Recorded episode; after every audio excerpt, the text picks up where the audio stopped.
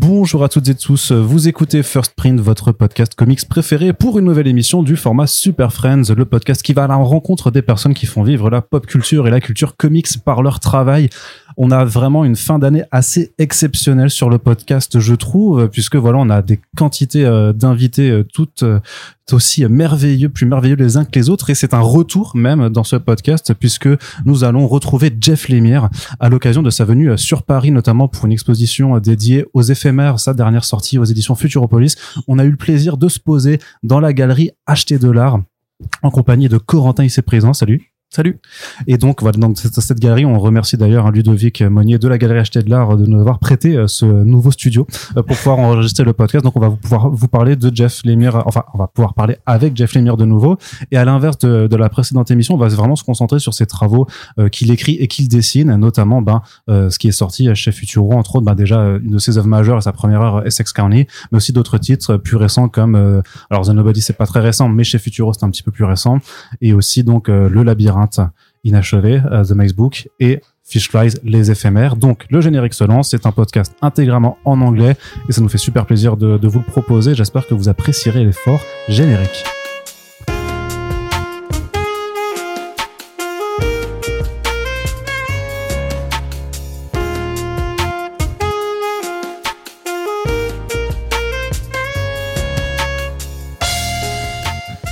And so you didn't understand uh, uh, at all what I was saying, but I was just saying that we are really glad to have you here back in the podcast, Jeff Lemire. Thank you so much for uh, having thanks us. Thanks for having me again.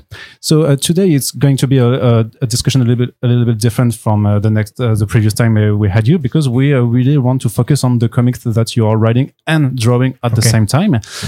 so we already discussed a little bit about how you were reading comic books when you were younger and that kind of stuff, but uh, do you remember uh, when you really uh, tried to draw comics books your own way when you decided that not only you you wanted to write stories but also draw them?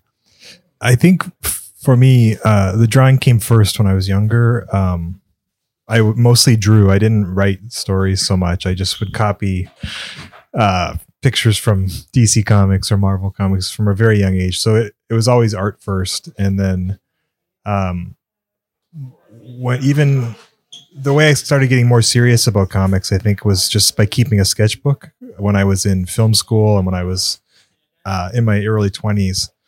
And I just would draw all the time.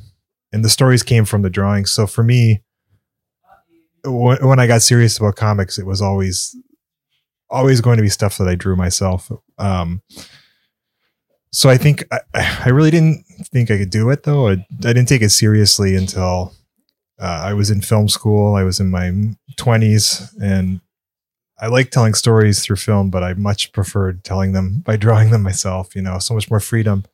So when I graduated from film school in 1999, 2000, I believe, just 23 years ago, you know, um, I, I started taking it more seriously uh, and just just drawing every day, every day, every just kind of self taught. I didn't I didn't have any art traditional art training. Um, and I didn't know any other cartoonists in Toronto, even though there were a lot of ca- cartoonists in Toronto. I just didn't know them. So I was really on my own trying to figure it out by myself. And uh, there were like three or four years between 2000 2004 that I just was experimenting and um, slowly getting a little bit better and, and starting to take it more seriously. And, but would you say that you, you had any influences? Uh, for example, maybe the, the, the, drawing that you were copying uh, at the time, or when you say that you, you were self learning, uh, it's really that you developed your style uh, out of nowhere? Uh? yeah. I mean, I did. There were big influences on me, but I didn't really draw like those people, you know. Uh, Dave McKean was a big influence, Cages, um, because it was so just those sparse, simplistic uh, ink drawings, you know, that he was doing in that they were, they were so expressive and uh, they felt very immediate. So I tried to capture that kind of energy. Um, in the early 2000s, Paul Pope was very new and very exciting. Uh, he, he, was so energetic, you know, his brushwork. So that was inspiring. Um, and then I also started getting into some of the more independent cartoonists like uh, uh, Charles Burns and Dan Clowes, and I, I didn't really draw like them, but I, I, I was inspired by their, um, I guess their they were also such individual voices, you know, and I just trying to, it was really trying to find my own voice within that. Um, and it took a while, you know, you, you kind of, I think whenever you start anything, you start by emulating the things you like or trying to emulate the things you like, but then slowly you, you lose the things that don't feel like you, you know, and you find yourself. It's just a, it's a long process, you know, to find your own style and, uh, especially when you don't have any formal art training. So your mistakes and your idiosyncrasies you know the, the things about your artwork that are kind of sometimes flaws become part of the style and and you can embrace them and and uh, kind of make them part of the style in, in an interesting way you know and i early on I, I knew that i wasn't a perfect draftsman but there was a certain energy and mood to my work that i loved. And so i just tried to focus on that and foster that as much as possible uh, I think I read somewhere that you also were influenced by uh, Hugo Pratt and uh, Jose Munoz. Yeah. Uh, which I can see in the use of your black ink uh, Yeah. drawings. Uh, is that something that came after all the American and Canadian comics? Yeah. So when I was younger, when I was a kid, the only comics like I had access to as a child were Marvel and DC comics, you know. And then when I was a bit older and I moved to Toronto, uh, there were better comic book stores, and I, you know, discovered first the independent American artists like Charles Burns and Dan Clowes and Seth, uh, and then quickly after that, I started looking at all the European artists, and that was, you know, Hugo Pratt, Munoz, these uh, especially, just that um, again that really expressive, direct, stripped down ink style was something that I was really trying to find my own version of that, you know. So it was a progress. It started with uh, Spider Man and Batman, and then it ended up with fi- discovering all these European cartoonists and and having access to just so many more comics, you know, and, and just constantly finding new things to be inspired by. Yeah. Um, you said that you wanted to pursue this career because you liked uh, drawing and writing eventually. Uh, but do you feel like you could live out of it uh, from the first years? Oh no, No. yeah, no. I worked as a cook in a restaurant for many years, and then I would do my comics on in my free time, you know. And um, I kind of thought that was that would be my life. That would I didn't think I could ever make a living doing comics. Uh, even when I first started getting published with Essex County, um, it was great to be published, and and I was you know nominated for awards and things, but I still wasn't making really enough money to live off of. Um, so I, I never really thought that I would make a career, you know. Um, I thought I would have to work in kitchens and, and then just do my comics as my passion. But um, somehow my work caught the attention of DC Comics and Vertigo and, and Sweet Tooth happened. And then it, it opened up this whole other side of my career that's a little more uh, mainstream and, and lucrative, thankfully.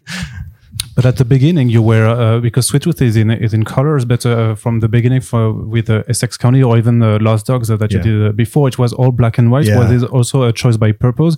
Did you find that may- maybe there was a, a difficulty to uh, play with colors uh, in in your comics? Yeah, I mean, I, I I always just focused on black and white art when I was younger, out of necessity too, because when you're self-publishing, um, it's just much cheaper to print black and white, and I didn't have any money, so there was an, color was not an option.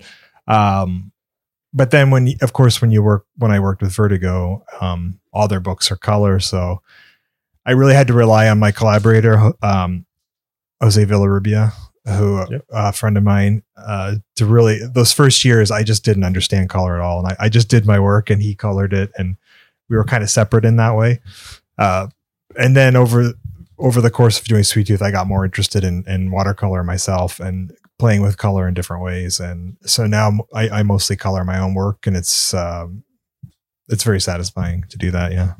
And how do you uh, choose the project that you are going to uh, write and draw uh, now? Because uh, you, uh, at the beginning you didn't have a choice because you Yeah. didn't uh, have an artist Yeah, just to pick. Yeah, yeah. but now, man, you, you've done tons and tons of comic books. Uh, you're one of the uh, most prolific writer in the industry. So uh, how how do you choose which are the one that you're going to draw? Fish Yeah. Flies, uh, Maze Book. Uh, how do you decide that? Um, it's a pretty or- organic process. I think my career is kind of divided into two worlds where um, the things that I write for other artists generally are a little more genre based, a little more mainstream.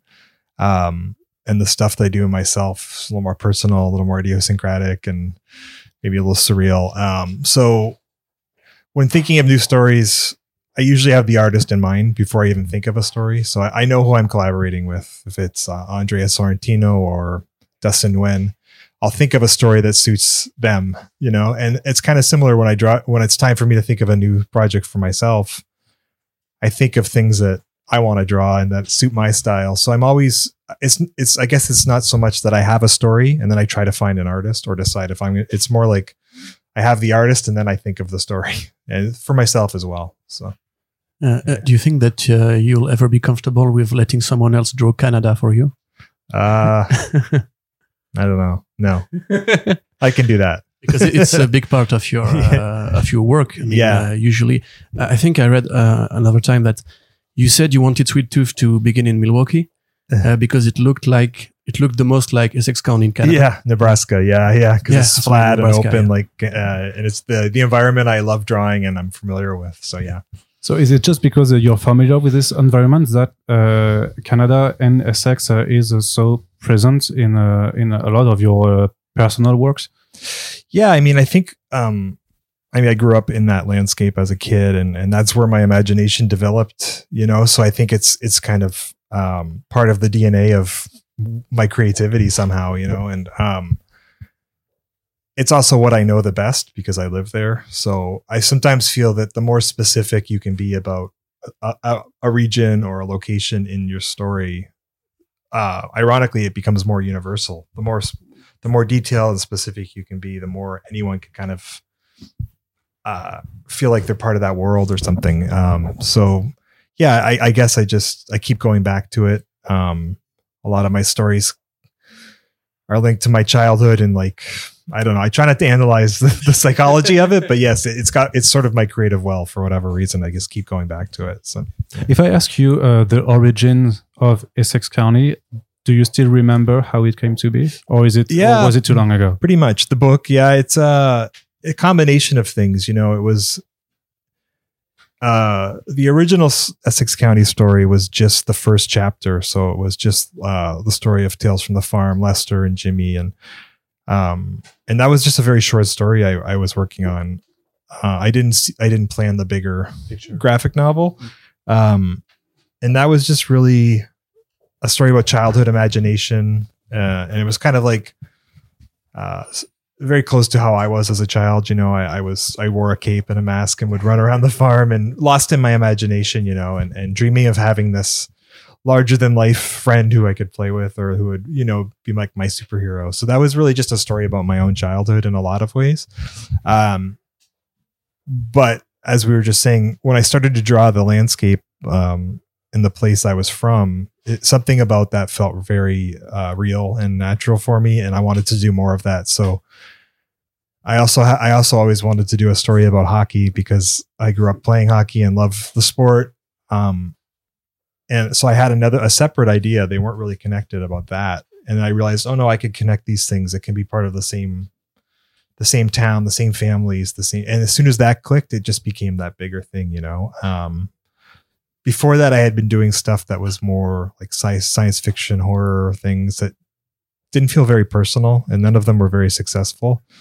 And then when I tried this short story about where I grew up, it felt, uh, it just felt, it unlocked something creatively in me that I'm still, still drawing from now, you know, 25 years later. So uh, it was just by kind of going back to my my own life, my own childhood, and where I grew up, uh, just was provided this creative fuel that um, got, was very exciting, and that whole book came out of that.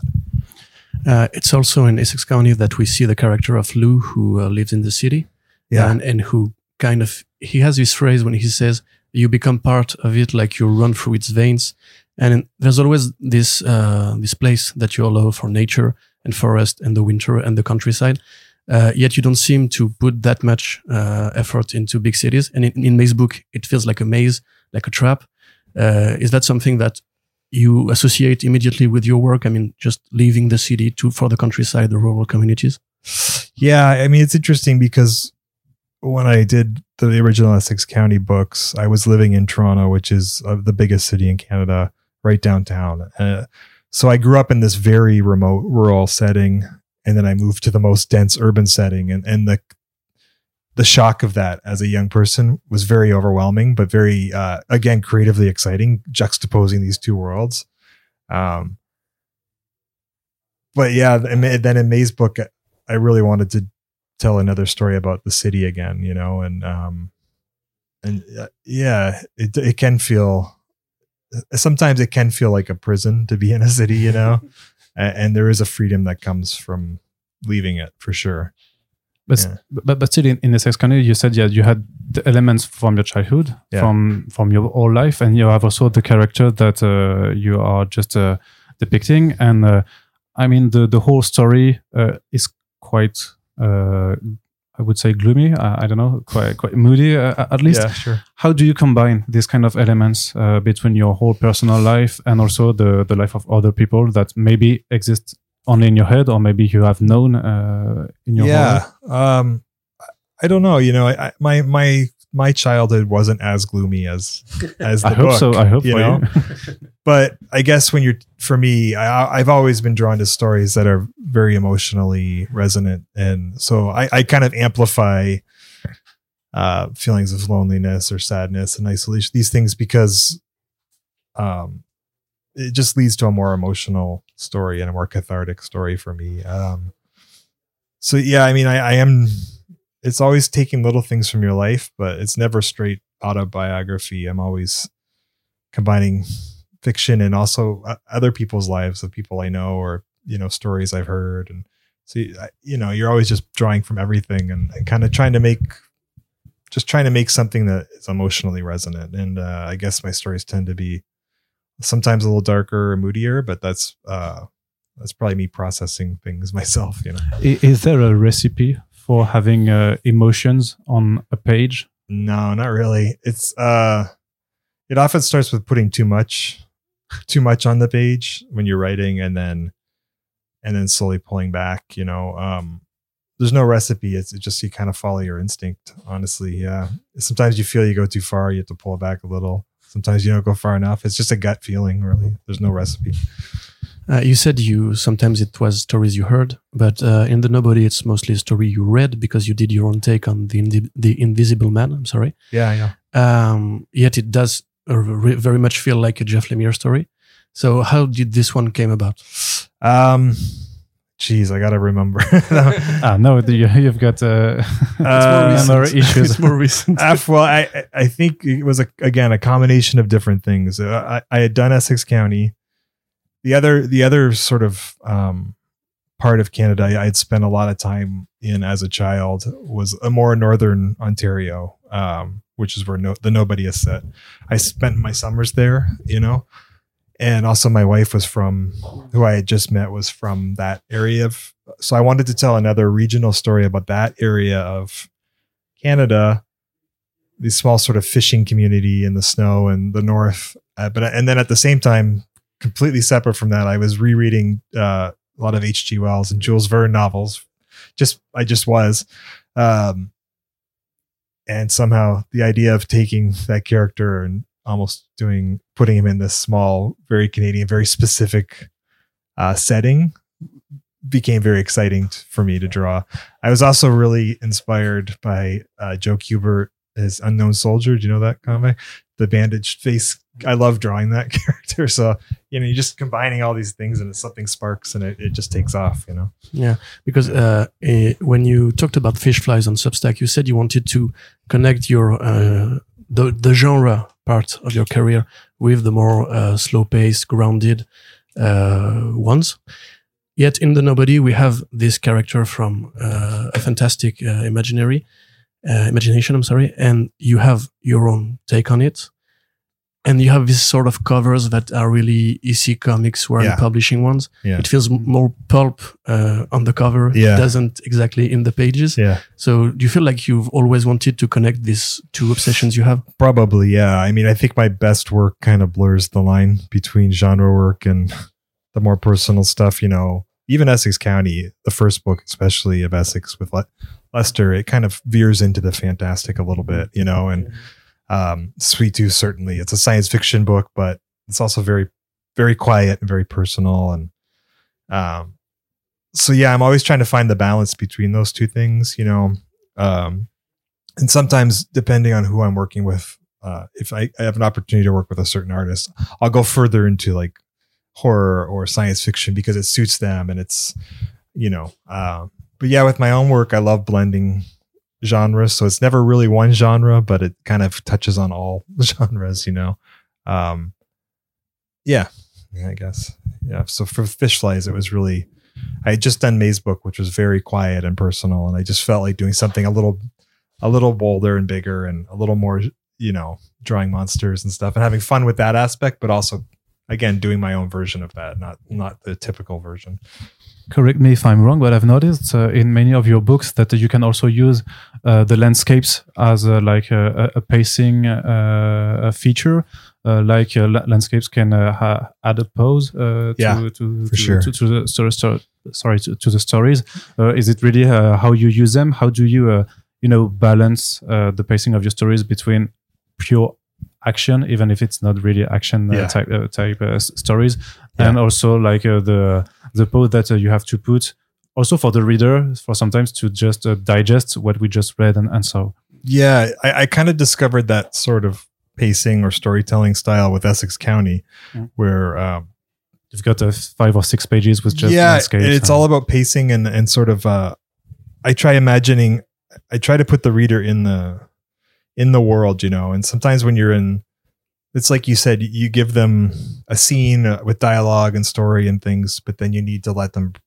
It's just pacing and letting it breathe and and juxtaposing those moments with quieter moments, and it makes those moments feel bigger in a way, you know. Um, but yeah. is it something that is uh, already into your script when you're writing them or is it something that Uh, you some- can play with when you're drawing I usually find it when I'm drawing because that's that's the kind of stuff when you're writing the script you can't you you see the pacing but not as clearly as when you start drawing it. You find those pages and you kind of as you're thumbnailing you just you just know you need to let something breathe or, or um, if you're going between two scenes you need something to connect them uh, and you kind of find those things more when you're drawing. Uh, it's something that you did, uh, especially in Maze book, because it's, I think it's one of your works with the most uh, use, the best use. I don't know if that's the best use, but it's really loaded in terms of panels and shapes and the way that you put the allegory and the idea of the Maze book uh, in Yeah. motion and in setting. Yeah. Uh, is that something that you planned from the beginning? yeah i knew i mean when you have that book uh that idea just lent itself it's such a graphic element to begin with a maze the visual of a maze as soon as i had the idea i just started to see the potential of, of using that in the storytelling and on the page in, in interesting ways. It, it felt like it, would be a waste not to do things with it you know?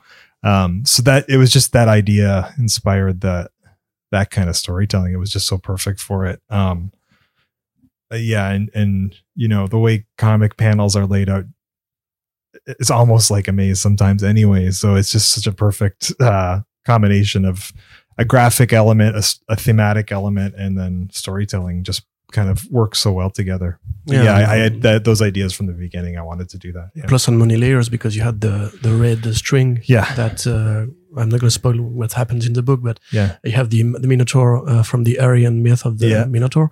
Uh, I mean, did all that? It, it looks kind of an Alan Moore-ish uh, layered uh, picture in picture. Uh, did that, did you have something particular in mind when you wanted to do this book, like a challenge? Like I'm gonna do this allegory and push it as high as I can. some of it came later. I like the the minotaur and the thread didn't come until later. Uh it just it, but then once you have the idea it's so it seems so natural to what i was doing anyway you know? Um yeah i don't know. I wish i i wish i thought that much about these things before but sometimes you're finding them as you're doing them to be honest and and then it's not sometimes it's not until you're finished something you kind of realize what you've done even uh, some you know you cer- certainly have a cert a bit of a plan but it, it, it's so organic it things things add themselves to it and you discover new things as you're going and then afterwards it all seems like it was meant to be but it's not always Really, spe- we, we already spoke a little bit about uh, how the, the family as a structure uh, was really interesting to you, appealing to you. But uh, in in the book that we are discussing, Essex County or, or even Maze book, the loss or the absence of characters is also quite important. Uh, we're speaking about uh, a father who has lost uh, uh, hi- uh, hi- his kid. Uh, there are some sometimes the mother is missing. Why is there? A, uh, not why, but uh, what does it bring to to the story? Uh, the the the fact that uh, there are some ele- familiar ele- elements m- uh, missing. Yeah, uh, I don't know. it's uh, it's hard to explain. I mean, as a kid, in a very close family and a big family, and uh, I certainly had like a lot of. Um, there was a lot of grandparents and aunts and uncles who died when I, you know, as a child, and I would be kind of witness to the grief and things, and I think it made an impact on me.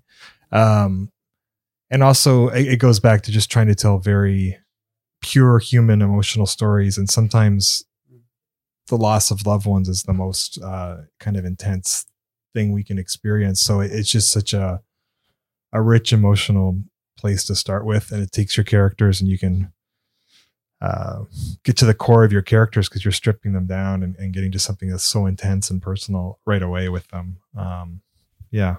Yeah, I think you also uh, in another interview talked about the possible connection between uh, Underwater Welder and uh, the Maze book because it was kind of the same character at different stages. It's like an life. inverse almost, you yeah. know, where the Welder was about uh, a new father and a new child, and then the Maze book is almost the opposite, where someone is a bit older and who's lost their child, and so it's it's kind of a bookend, like uh, two extremes, you know, the beginning of life and the end of of beginning of, of fatherhood and the end of fatherhood, and um, I guess for me, I was trying to think of something that would make uh that character in Maze book the loneliest person in the world, and and to me as a, as a father, I couldn't think of anything worse than losing my child. So you just project a little bit of of that into it, you know. Mm. And and yeah, I thought it was interesting to kind of explore that fatherhood from these two different extremes. Yeah. But you didn't start talking with dogs in the street.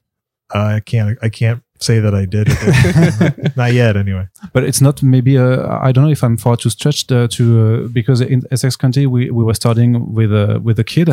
Uh, in Maze book, it's a it's a father. Uh, can we say that uh, your whole experience yeah. of the of fatherhood had a, uh, an impact on the stories uh, you you have been uh, writing? Yeah, it's not even that because I think um, when I did Sweet Tooth and well, Sweet Tooth was when I did Essex County.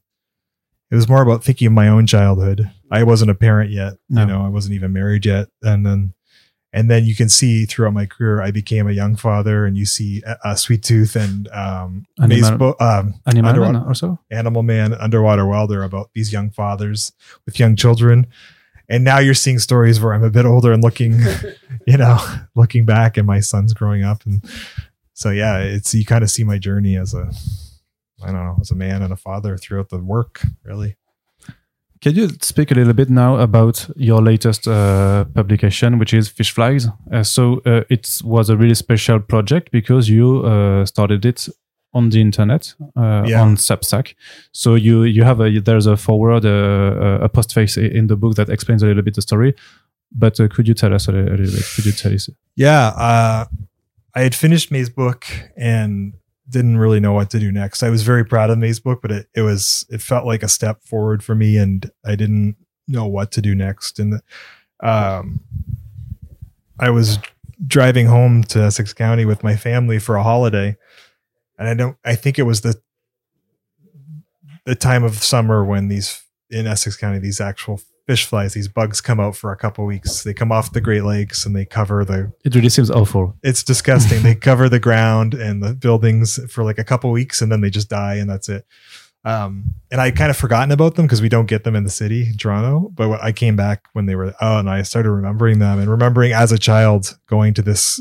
I, I have a very vivid memory of going to a, a, convenience store which was lit up at night and these bugs covering the the ground and the wall and the the windows and everything and crunching under my feet is disgusting child and then uh so i had that that was kind of percolating that that's such an interesting visual and and i and uh i was also kind of at the same time thinking it would be interesting to do a sort of a crime story a rural crime story because i hadn't really done that genre yet um and these two those two ideas came together of the which is the opening of the book of these young boys one summer night going to going to a convenience store to get candy or whatever popsicles and and uh, these bugs are covering it and then this sort of terrible event unfolds and and it just kind of grew out of that memory of from my own childhood and and this these bugs becoming like a metaphor for some evil in the in the world you know and um and then the, the story has really grown into something totally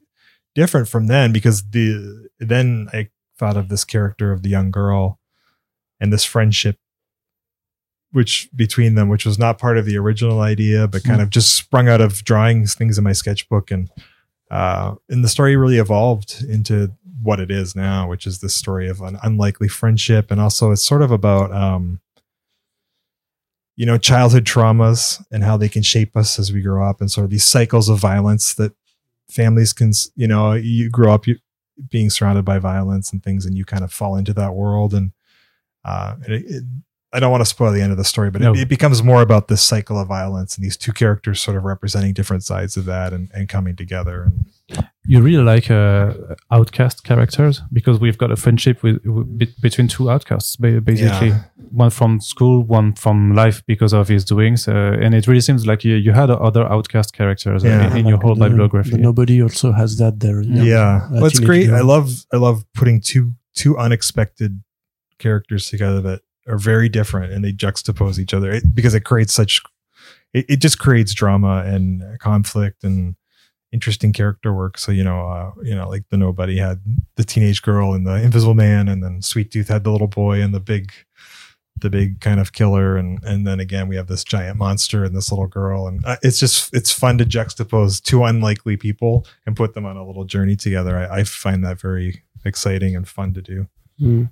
Uh, how did you choose the, de- the design? I'm sorry for the the creature, which has this uh, strangely hum- you human eye uh, in a design that's more like Cronenbergian. yeah Um, how did you? i did it would there was a lot of uh like just weeks just trying different things in my sketchbook before i found the design that i ended up using um so it was a real process and it, some of them were too disgusting and and and then some of them too human uh so he was trying to find a balance.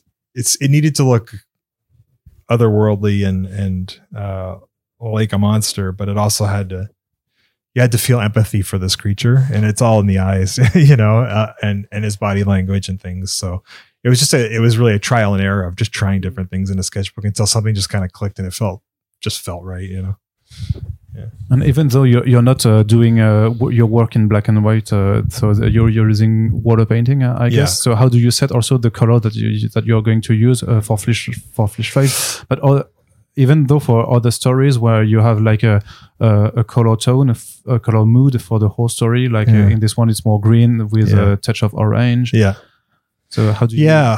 Well, I mean, some of it's my own limitation as a painter.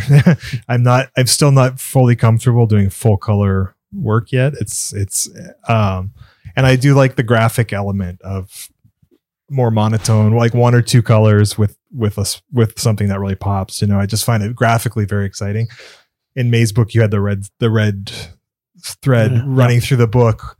And I think that was probably still fresh on my mind. And then with the character of Franny, the girl with her orange jacket, it just, I tried it and it just looked good.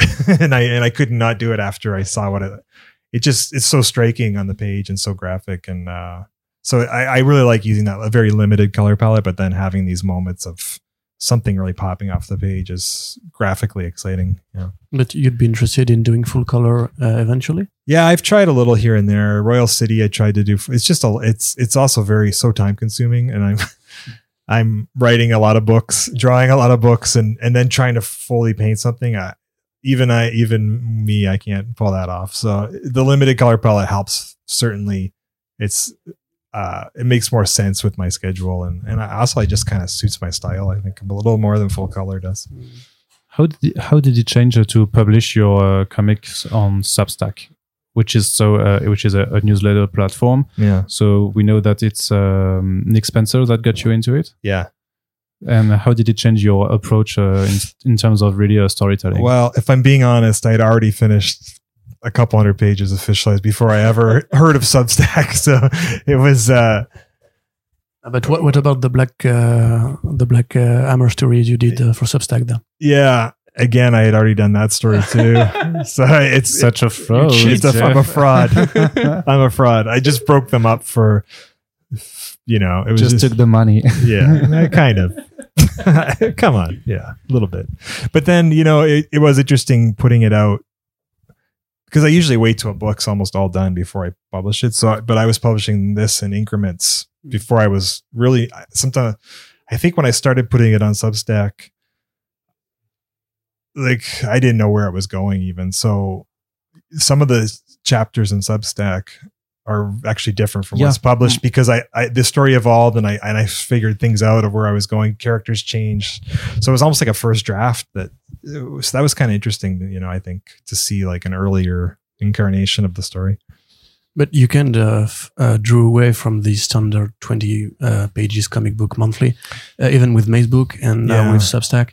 Uh, do you feel like it's maybe something that you would like to explore even more in the future, like the graphic novels, the the web formats, uh, or stuff that are less limiting? which you Yeah. are, which you are pages? quite doing uh, with uh, Andrea, for example, with the whole uh, Bone Orchard Myth. Yeah. better. Yeah, I mean, it's just the the North American comic book market is so I How- feel how is so it? limited in how it's everything is published the same 20, 20 pages, you know, and it's like the comics can be so much they can be so much more um and so why not let the story dictate the format rather than the other way around? So la- lately i've been sort of just not worrying about the publishing of it just focusing on the story get, starting working on it. And then once it's well underway then i figure out how i'm going to publish it you know and it doesn't always fit that model. So i also feel like um and i don't know how it is in france but the the north american market is so competitive now with there's so much stuff being published every month. So if I put fish flies out as 20 pages for four dollars, you know, it just felt for it to stand out, I wanted something more. So I, I put 60 pages on, you know, for for the the price of almost a normal comic, you know, and it, it immediately feels like the reader's getting more for their money and something worth buying and just something a little different, you know. This makes this helps it stand out. Yeah. But you said early on this podcast that you felt like you had two careers. Uh, do you think like comics like Fish Flies or Nobody or Maze book maybe uh, would tend to attract the eyes of a more broader general, maybe um, Yeah. people who like books without pictures, maybe? Absolutely. Yeah. You know, like maybe you have already a step in this direction this way. Yeah, absolutely. I see that the stuff that I've drawn myself tends to have a longer life. Like, you know, it keeps selling in bookstores and with people outside of the mainstream superhero comic world, you know.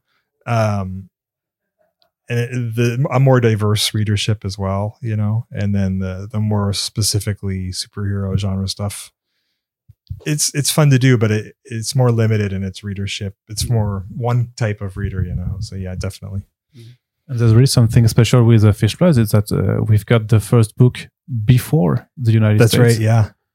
And that's uh, something that uh, you never done before. Yeah. So how did it come to be? Was it just a, a- simple discussion with the French publisher, or how? how yeah. Well, I'd that? worked with Futuropolis on Maze Book and some in Essex County, um, and nobody. So we had a relationship, and uh, I think Alain asked to see how much, see what I had of fish flies already, you know, and I'd already done the first half of the book before I even started publish it anywhere. So he proposed the idea of doing it as the two books, and it would come out here. The, the whole first book would come out here before it's published in the states, and I thought it'd be an interesting thing to try. You know, I'm always tr- I like trying something new. Yeah. But uh, in in a more gen- general terms, uh, how do uh, do you have a say in uh, which publisher is going to uh, do your your books? Because uh, you've been published in France with me- uh, almost every comic book publisher now. Uh, do you have a say in? Uh, yeah, yeah, I do. You know, ultimately, I we decide on that. I mean, the the stuff I do for Marvel or DC, I don't No, okay, obviously sure. don't have any say in that. That's No, it was more whatever. about your your creator. but the, anything I've created myself, yeah, uh, different publishers will make different offers, and you know, um, and then we decide. But you know, I've, I have a good relationship with Alain, and I, and I tend to the stuff like Fish Flies, Essex County, and the slightly more literary, personal work. It just seems to suit his his, his sensibility as well. And then uh, some of the stuff that's a little more serialized genre stuff fits with urban, you know. So you, you kind of find the publisher that suits the material, and and yeah. Uh, and just speaking uh, about trying new things, uh, you had recently, uh, you have recently adapted uh, Essex County Mm. uh, Yeah. on the Canadian network, I think. Yeah. C- CBC is that it? yes, that's right. Yeah. Uh, which is uh, actually really well fitted for a book that is so Canadian. Yeah. Uh, can you maybe just tell us a bit about uh, how did, did you work on that project or Yes. yeah, Yeah, I, you- yeah, you I wrote. did. I did it all. I wrote the whole thing and, and Mm. produced it and was like the showrunner. So it was uh, it was a long process. We started working on the adaptation in, in 2017s, and it went through many variations of scripts and and different co-writers and things that just weren't clicking. And then sometime like 2020 we kind of tried it one more time to do it and I, I just did it myself. I wrote the first couple episodes uh, and we finally got a green light and the funding and things. So um, yeah i mean we did it. It's a uh, six episode uh, sorry five episode miniseries that we did. I, I wrote all the episodes with a co-writer produced it and we shot it uh, two summers ago in canada. It was a very Very long process. yeah, a very long process. And then when production actually started, it, it just took over my whole life for over a year. You know, I was just away from my family, away from comics, doing this TV show. It was very intense. Um, and I, I don't think I'll ever do it again. I, it, But- it, it almost broke me. It but yeah, but was it hard or interesting to uh, go back to this uh, to this story and to write it in Yeah. another in another way? Because uh, it seems obvious that writing for the comic uh, Yeah. genre is not the same thing as for the Oh, for sure. Totally different. Yeah, that was a real learning process of what parts of the graphic novel work Mm. and on the screen and which parts didn't. And uh, that was all part of the process. But yeah, that, that part of it creatively was very interesting, you know, of, of uh, re-examining these characters, these stories at a totally different part of my life, you know. Um, I think when I originally did the book, I was really writing from the point of view of me as a kid. And now I'm Yeah, and getting back to it uh, 20 years later. yeah uh, now i'm I, I i could relate more to the the older characters in the in the story you know so it, um but yeah that was really creatively very interesting but um i really missed my routine of making comics every day and the the purity of comics and the directness of that medium and how i can just do it almost by myself and what i write or draw goes directly to the reader you know and with film or television it just takes so long and there's so many people involved and it's so hard to keep your vision and um You had to fight. uh, no, I mean, I had I had control, but there's always fighting. yeah, there's a lot of egos and a lot of different personalities involved, and you have to navigate all that stuff, which is not something I'm really used to. And uh, yeah, it was a good experience, and I'm glad I did it. But it made me appreciate comics even more, honestly. Yeah. Did you ever wanted to go back to the Essex County, let, let's say universe, but to, uh, to uh, you did a, a short additional sh- short stories uh, that were combined in the whole uh, Essex County uh, Yeah, edition. those were most. They were done at the same time as the original book. Though, yeah. So, yeah. so my question is, Yeah. really, would you like to go back? to no, to I'll never go back. Yeah, I mean, I think sometimes that that book is done so well, and it's people really like it, and it, it still sells, and still people are still discovering it, and um, Yeah, but you did go back to Sweet Tooth. yeah, and, and I regret going back to Sweet Tooth. you Really? know? Yeah, Okay. I, I feel like when something's done and I'm satisfied with it, you have to I have to move on. You know, it's something new. So, Fish Flies kind of touches on it, it mentions certain places and things that are in Essex County, and but they're just kind of fun Easter eggs, and it's not a direct, you know, connection. Yeah, I feel like when something's done, it's done, and you have to move on to the new a new thing for sure. Okay. Th- speaking about the future, uh, so at the time that we are recording this podcast, are you finished with fish, fish flies, or are you still drawing? I have 23 pages left to draw, so I'll probably finish like mid December. Yeah, I'll be done. Yeah. and you have already the next project uh, Yeah. written and drawn in your head, and you're Uh, still. I have two. I have to decide which one I'm going to do. So yeah, we'll see. Okay, thank you very much for your time, Thank you. Jeff. It was really a pleasure to have you back, and I hope yeah, my we- pleasure. And we, we we have still to have to to discuss about Black Hammer, yeah, but I guess it will be for another, another time. time. yeah, some big Black Hammer stuff coming soon. So yeah, Okay, so definitely we're going to have to talk. Thank you, Jeff. thank you. Et c'est donc la fin de ce podcast. Comme d'habitude, on vous le répète ainsi, ce genre de euh, travail vous plaît, que vous appréciez nos émissions et euh, que vous voulez également soutenir les personnes euh, qui viennent dans l'émission, eh bien, il suffit de partager ce podcast partout où vous le pouvez euh, sur euh, les réseaux sociaux. Merci à toutes et tous de nous avoir écoutés. Salut Corentin Salut. et à très bientôt pour le prochain podcast. Ciao. Arnaud, il a acheté une planche. Ça, bâtard.